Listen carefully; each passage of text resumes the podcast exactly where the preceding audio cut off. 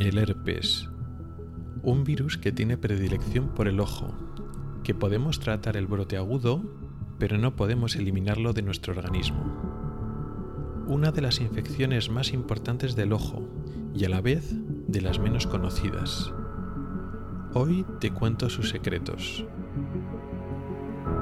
Soy Rubén Pascual y esto es Ocularis, tu podcast sobre salud visual en AV Podcast. Bienvenido al episodio sexto de junio de 2020. Comenzamos. Este audio se aloja en neodigit.net, AV Podcast, red de podcasting.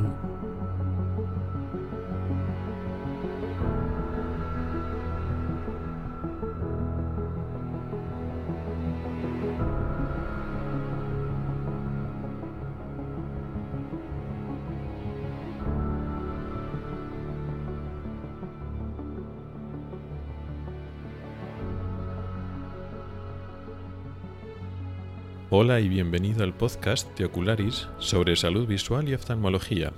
Soy Rubén Pascual, oftalmólogo y divulgador a través de este podcast y del blog ocularis.es. Este es el episodio sexto correspondiente al mes de junio de 2020. Y hoy vamos a hablar del virus herpes, del herpes ocular o del herpes visual, es decir, la infección que se produce por un virus de tipo herpes al ojo o al sistema visual en general. Vamos a hablar entonces de un tipo de infección, cuando un agente infeccioso produce una lesión o una complicación en un órgano como es el ojo. Realmente de las infecciones del, ojo, no todas son muy conocidas. Hay multitud de infecciones diferentes que pueden afectar a distintas estructuras del ojo pero no son muy conocidas porque en general la mayoría, la gran mayoría de las infecciones oculares son raras, son infrecuentes y por eso no se conocen. Las más frecuentes sin duda son las conjuntivitis infecciosas, conjuntivitis por virus, pero concretamente por un tipo de adenovirus, como los virus que producen los catarros o las infecciones respiratorias de, de vías altas, pues de esa misma familia de virus, los adenovirus, también producen conjuntivitis víricas, que son, bueno, mm, agudas y que normalmente pasan sin dejar secuelas. Son procesos más o menos intensos, pero mm, en general banales. Luego están las infecciones bacterianas, que tienen mucha legaña y que también suelen ser banales, se curan en pocos días. Y hay otras muchas infecciones de la superficie ocular pues por, por hongos y más raramente algún otro parásito, pero suelen ser infecciones no graves y bastante pasajeras que se curan incluso sin tratamiento. Más importantes son las infecciones por bacterias ya en la córnea, no en la superficie del ojo, sino ya, digamos, dentro de la córnea. Las infecciones corneales, queratitis infecciosas, casi siempre por, bacterias, aunque también hay por, por hongos. Esos serían dos bloques importantes de infecciones realmente frecuentes, las conjuntivitis infecciosas, tanto por bacterias como por virus, como infecciones de la córnea, casi siempre por bacterias que eso ocurre sobre todo pues por heridas o por usar lentes, lentillas, lentes de contacto. Eh, estas son pues, dos grupos de infecciones bastante frecuentes, bastante hasta cierto punto conocidas, sobre todo las conjuntivitis. Pero hay otro tercer gran grupo que es muy frecuente pero relativamente desconocido, que es la afectación por el herpes, que es a lo que vamos a hablar hoy. Es relativamente desconocido en la gente pero pasa mucho, es bastante frecuente, lo vemos mucho nosotros en urgencias, en oftalmología, pero no está, no es muy conocido en lo que es el saber popular que el herpes te puede afectar al ojo. Primero vamos a empezar a hablar del virus del herpes y luego ya vamos a concretar en un par de situaciones clínicas los dos casos clínicos más frecuentes de herpes ocular. Primero vamos a hablar de los virus herpes. Eh, los virus herpes es una familia, herpes viridae, es una familia mm, que tiene bueno, bastantes, no muchísimas, pero un grupo relativamente numeroso de virus diferentes que producen, son patógenos, que producen enfermedades y lesiones a distintos niveles en nuestro cuerpo humano. Por una parte tenemos el herpes simple, el virus herpes simplex, que tenemos el tipo 1 y el tipo 2. El virus herpes simplex tipo 1 es el que produce las infecciones superiores en la, cabeza, produce infecciones en los labios, en la zona periocular y también en el ojo, que es de lo que nos vamos a ocupar hoy. El herpes simplex tipo 2 produce infecciones en el tracto genital, con lo cual hoy no vamos a hablar de él porque es rarísimo que afecten al ojo. Ah, dejando el herpes simplex aparte, tenemos el virus de la varicela zoster, así se llama el virus, que produce lógicamente la varicela y también produce la enfermedad de zoster. Como veremos son dos aspectos de la misma moneda porque realmente está producido por el mismo virus. La, varicela es la primoinfección, la primera vez que tenemos contacto con el virus, que suele ser durante la infancia, y da una infección diseminada, afecta a todo el cuerpo, sobre todo a piel y mucosas, y también puede producir a otros niveles, incluso puede producir, afectar a los pulmones, y raramente afecta al ojo, la, la varicela, y si cuando afecta, pues una afectación leve. Y eso es la infección que solemos pasar eh, todos en la infancia, más o menos, eh, o bien también estamos vacunados y también tenemos eh, protección y es raro que en adultos haya infecciones por, por, varicela o por lo menos la manifestación de la varicela. Luego está el zoster, que es una reactivación de ese virus. Y luego explicaremos por qué, cómo funciona, porque el zoster sí que afecta al, sí que puede afectar al ojo y de hecho lo afecta frecuentemente. Pero hay más virus de herpes. Tenemos el simplex, el de la, el de la varicela zoster, pero también tenemos otros como el citomegalovirus. También es de la familia, también es una familia de herpes, aunque no lleve el nombre herpes en su nombre, es un herpes virus que también puede afectar al, ojo. Concretamente suele dar problemas en la, en la retina, en la parte posterior.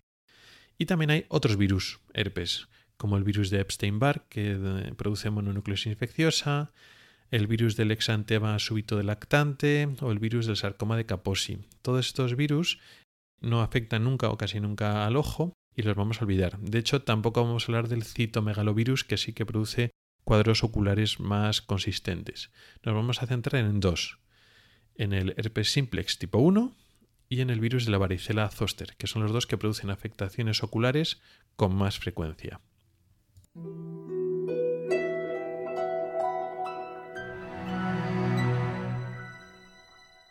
Empecemos con el herpes simple, producido esta enfermedad, que se puede producir, se produce siempre por el herpes simplex tipo 1, el tipo 2 es muy raro que afecte a la zona de la cabeza, y suele producir normalmente lo que se llaman las morreras, ¿no? la afectación labial o perilabial a, un lado del, labio, esas vesiculitas rojas bastante eh, primero escuecen y luego son bastante dolorosas, se hinchan y tal, y suelen salir con frecuencia. El que tiene ya suele tener eh, herpes labial le suelen salir de vez en cuando, pues con los nervios, con el estrés, cuando diga, lo que le llama a la gente le bajan las defensas, le aparece otra vez la, morrera, ese, ese, herpes labial. ¿Qué pasa en el ojo? Pues es más o menos lo mismo, es una manifestación similar a lo que produce el herpes labial. En vez de salir en un extremo, un lado del, labio, en una de las comisuras, puede activarse el virus en la zona del ojo o alrededor del ojo. Suele empezar por mm, vesículas, ampollitas, lo mismo que en la zona del labio, pero en el párpado, en el párpado superior o en el inferior. Puede también afectar, y conjuntamente no al labio, afectar a la conjuntiva, a lo blanco del ojo, y se produce una conjuntivitis, un enrojecimiento. Lo que pasa es que es una conjuntivitis por virus herpes, no es como las típicas de bacterias o por adenovirus, sino que es por virus herpes y también puede producir, y es lo más frecuente y característico, la afectación de la superficie de la córnea en forma de úlcera herpética. Esta úlcera es muy característica, muy fácil de diagnosticar en su forma habitual, que es la úlcera dendrítica. La úlcera herpética tiene forma de dendrita. Una dendrita es la parte de la neurona que se extiende como en forma de, árbol una úlcera dendrítica, la úlcera herpética con esta forma de dendrita, pues en vez de ser una úlcera simplemente pues redondeada o, circular, tiene prolongaciones lineales que se van bifurcando como si fuera eso, una, una dendrita o un helecho o un árbol, tiene una forma como muy característica. No solo el herpes siempre da esta forma dendrítica, también hay otras formas que son características como la úlcera geográfica o la úlcera ameboide. Son todo morfologías, formas bastante características, sobre todo la dendrita, que nos permiten diagnosticar con con cierta certeza directamente un herpes sin hacer más pruebas, simplemente explorando con el microscopio, con la lámpara hendidura, la córnea, tiñendo la úlcera, viendo la forma de la úlcera, ya sabemos que es un, un herpes, un herpes simplex. También eh, se pueden producir otras lesiones aparte de la, de la, úlcera superficial, sobre todo en personas que han tenido varios herpes de repetición en el mismo ojo, luego dan afectaciones más profundas de la, de la córnea, afectaciones ya no solo en la parte superficial del epitelio, sino en la parte más interna de la córnea, para que nos entendamos, como la afectación de estromal o la afectación endotelial. También puede haber en las formas más graves, sobre todo en las formas recidivantes, es decir, cuando ya has tenido ya varios brotes de herpes en la úlcera, úlceras herpéticas, además de afectar más al interior de la córnea, puede producir una inflamación de la parte anterior del ojo, de la inflamación de lo que hay detrás del ojo, en el humor acuoso, en el iris, y se produce una uveitis anterior, que es como se llama la inflamación esta de la parte anterior del ojo, de causa herpética, o sea, sería una uveitis anterior herpética. Y como se suelen combinar cuando el virus está activo y te afecta a la córnea y te puede afectar también en la cámara anterior, eh, se combinan. Se produce la afectación de córnea y cámara anterior, que se llamaría queratoveitis herpética. Es muy raro, sin embargo, que afecte a la retina. No es imposible, pero es raro. Normalmente la afectación del herpes se queda en las estructuras anteriores del ojo, la córnea sobre todo, y también puede extenderse hacia la cámara anterior, el lemur acuoso y el iris.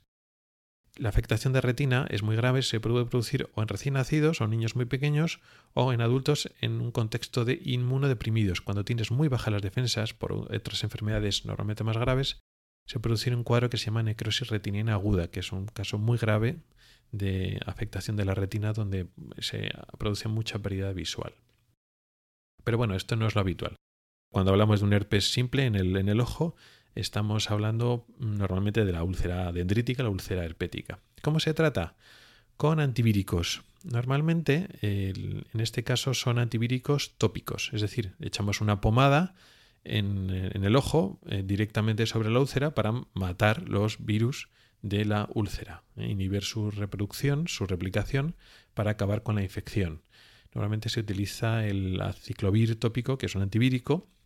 Luego después, en formas más eh, graves, cuando la úlcera no se está curando bien o se afecta en la parte posterior del, de la córnea o se afecta la cámara anterior, cuando hay una queratovitis herpética o una queratitis más profunda, pues además del tratamiento tópico de la pomada también se recurre a antivíricos orales en pastillas, que también puede ser el aciclovir, pero también puede ser el balaciclovir, fanciclovir, en fin, hay diferentes tipos de eh, antivíricos, todos más o menos de la misma familia, que inhiben la replicación del virus para intentar acabar con la, con la infección. Luego después para las ampollas, para las vesículas de los párpados, también se da tratamiento tópico, una pomada, pero suele ser una pomada, a veces son diferentes, tienen una diferente composición de la pomada que utilizamos para, para dentro del, del ojo.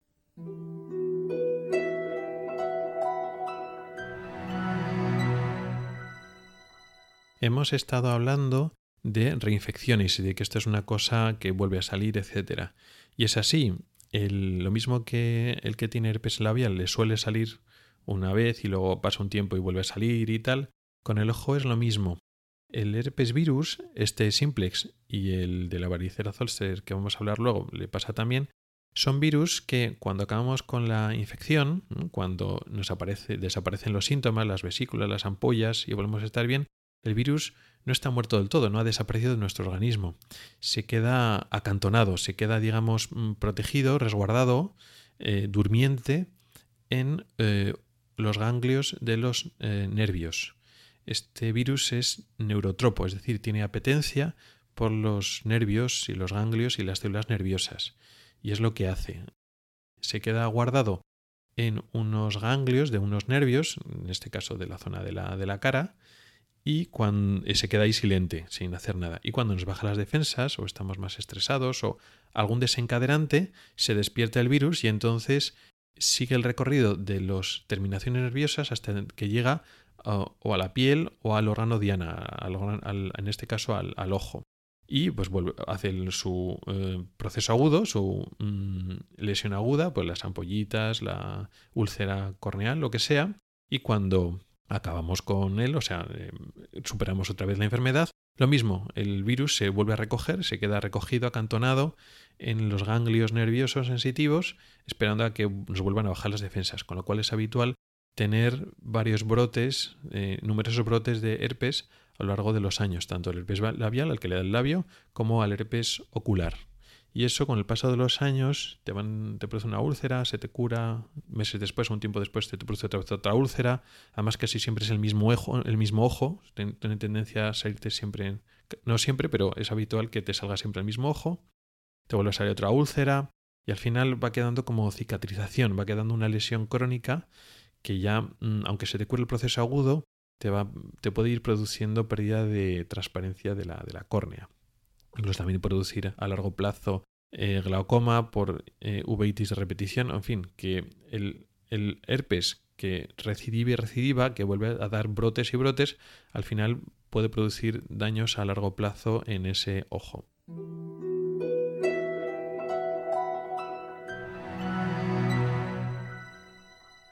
Ahora vamos a hablar del virus de la varicela zoster. Como explicábamos antes, Casi todos hemos tenido contacto con ese virus durante la infancia.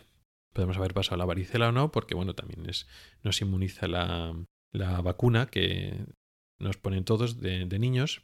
En cualquier caso, cuando un niño pasa la varicela es una enfermedad diseminada por, por todo el cuerpo que afecta sobre todo a piel y a mucosas y no suele afectar al, al ojo. Entonces el virus pues se extiende por todo el cuerpo, generamos nosotros defensas, tenemos anticuerpos y entonces el virus controlamos en unos días o el tiempo que dure la varicela, pues nos curamos, las lesiones de la piel se curan y el virus no desaparece, se queda, como decíamos con el herpes simplex, el de la varicela zoster le pasa lo mismo, se queda acantonado, se queda resguardado en un nervio, en un ganglio nervioso. Eh, se pueden guardar en centros nerviosos de cualquier parte del organismo.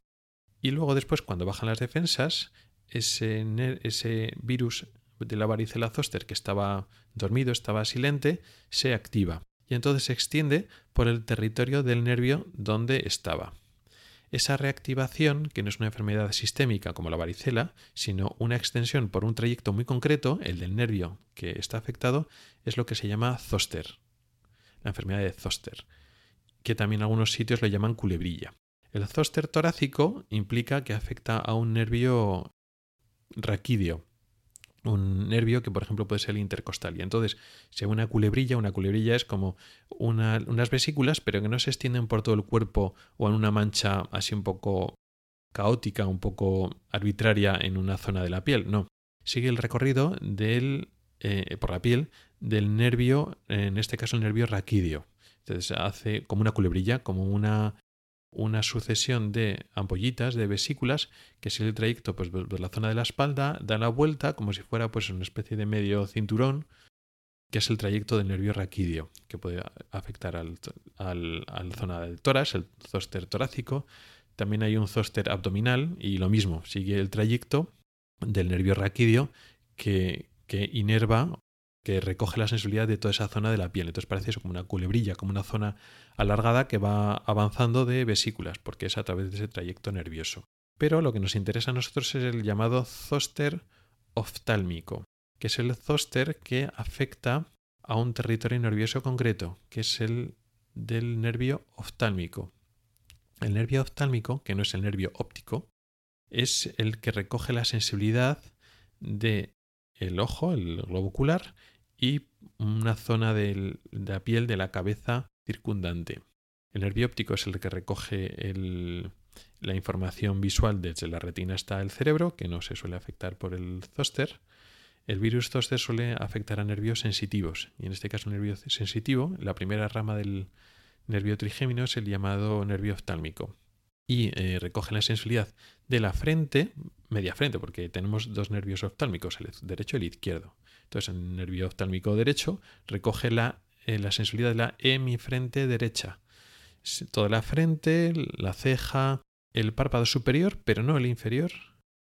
La zona, la parte de la nariz que le toca, si es el nervio derecho, pues la parte derecha de la piel de la nariz hasta la punta de la nariz y el globo ocular. Es el territorio del nervio oftálmico, la primera rama del trigémino. Y cuando el virus de la varicela zoster se ha acantonado eh, aquí, en este nervio, y se produce un herpes zoster, va a afectar exactamente a este territorio. Y además como muy exacto.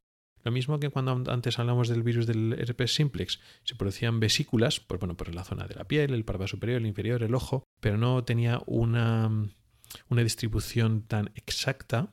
En la varicela zoster sí, se produce una, una afectación concretamente de una hemifrente, desde la mitad del cuero cabelludo más o menos, se van apareciendo ampollas, pero se puede trazar una línea recta perfecta entre la parte derecha y la parte izquierda.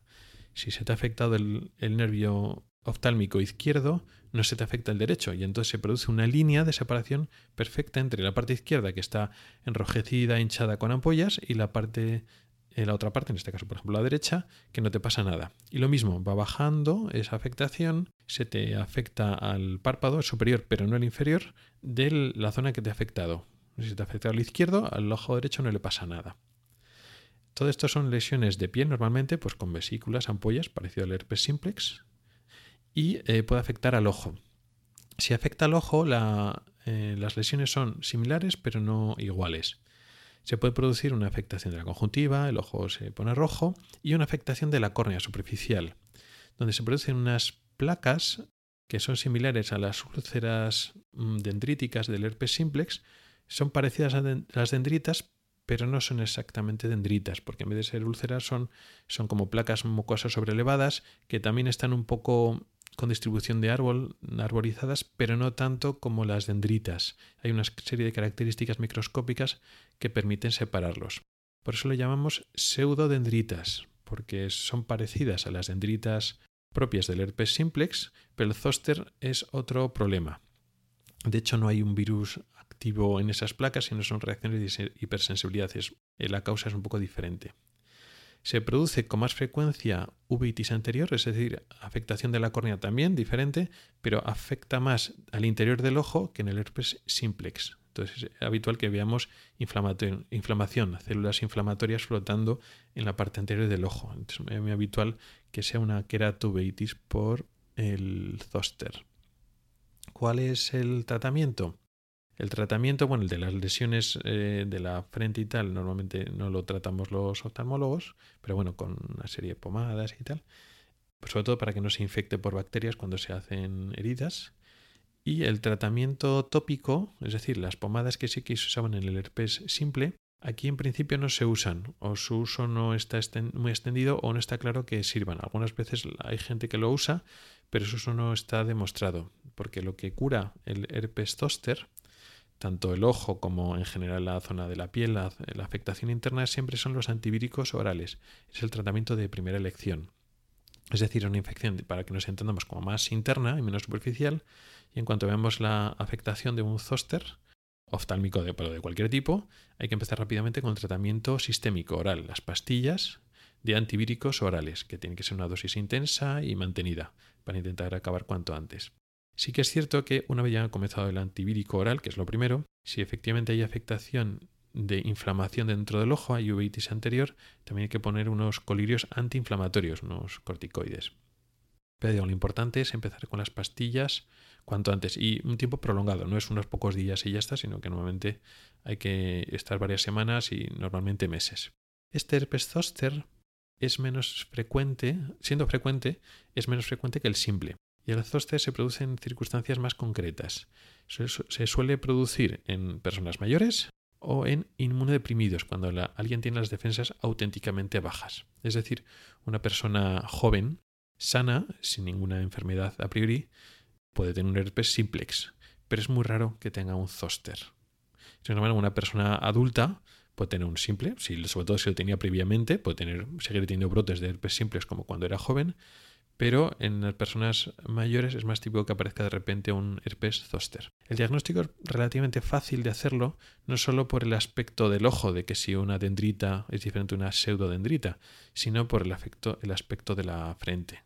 El herpes zoster casi siempre se afecta simultánea o previamente la, la, frente. Entonces se ve media frente afectada y como si lo hubieran trazado con una línea de separación entre una parte y la, y la otra. Y eso es muy típico del, herpes zoster. Y el tratamiento En los dos es importante, pero igual en el zóster es incluso más importante porque puede hacer afectaciones más, más intensas. De hecho, he hablado sobre todo de la afectación de la córnea y de la cámara anterior, pero el herpes zóster también puede producir afectaciones en la retina, incluso afectaciones un poquito más alejadas, como parálisis de algún nervio oculomotor, aunque es raro, pero puede, puede producirlo.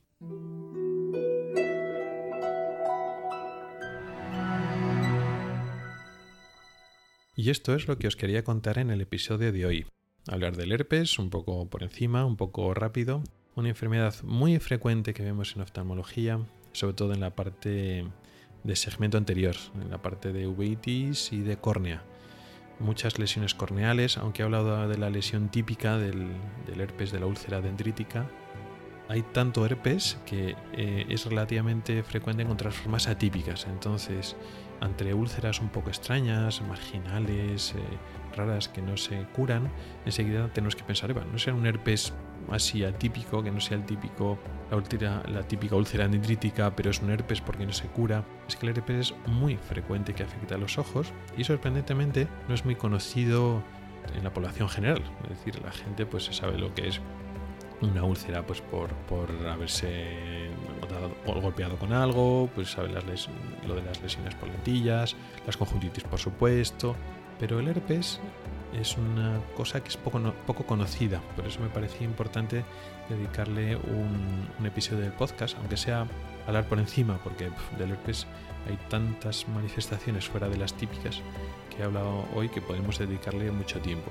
Pero yo creo que para un, tener una visión general con hoy pues ya, ya tenemos suficiente. Y por lo demás, nada, muchas gracias por el tiempo que has dedicado a escucharme. Ya sabes que mi correo electrónico es ocularis.ocularis.es. Recuerda que también me puedes escuchar en Spotify y que tenemos un grupo en Telegram y que puedes entrar. En las notas del programa tienes mis cuentas de Twitter, de Telegram y de Facebook. No dudes en contactar conmigo para cualquier sugerencia. También encontrarás enlaces a artículos específicos del tema de hoy en el blog ocularis.es. Puedes comentar y poner tus valoraciones en mi blog, en avpodcast.net y sobre todo en las plataformas de Apple Podcast, Evox y Spreaker. Hasta el próximo episodio.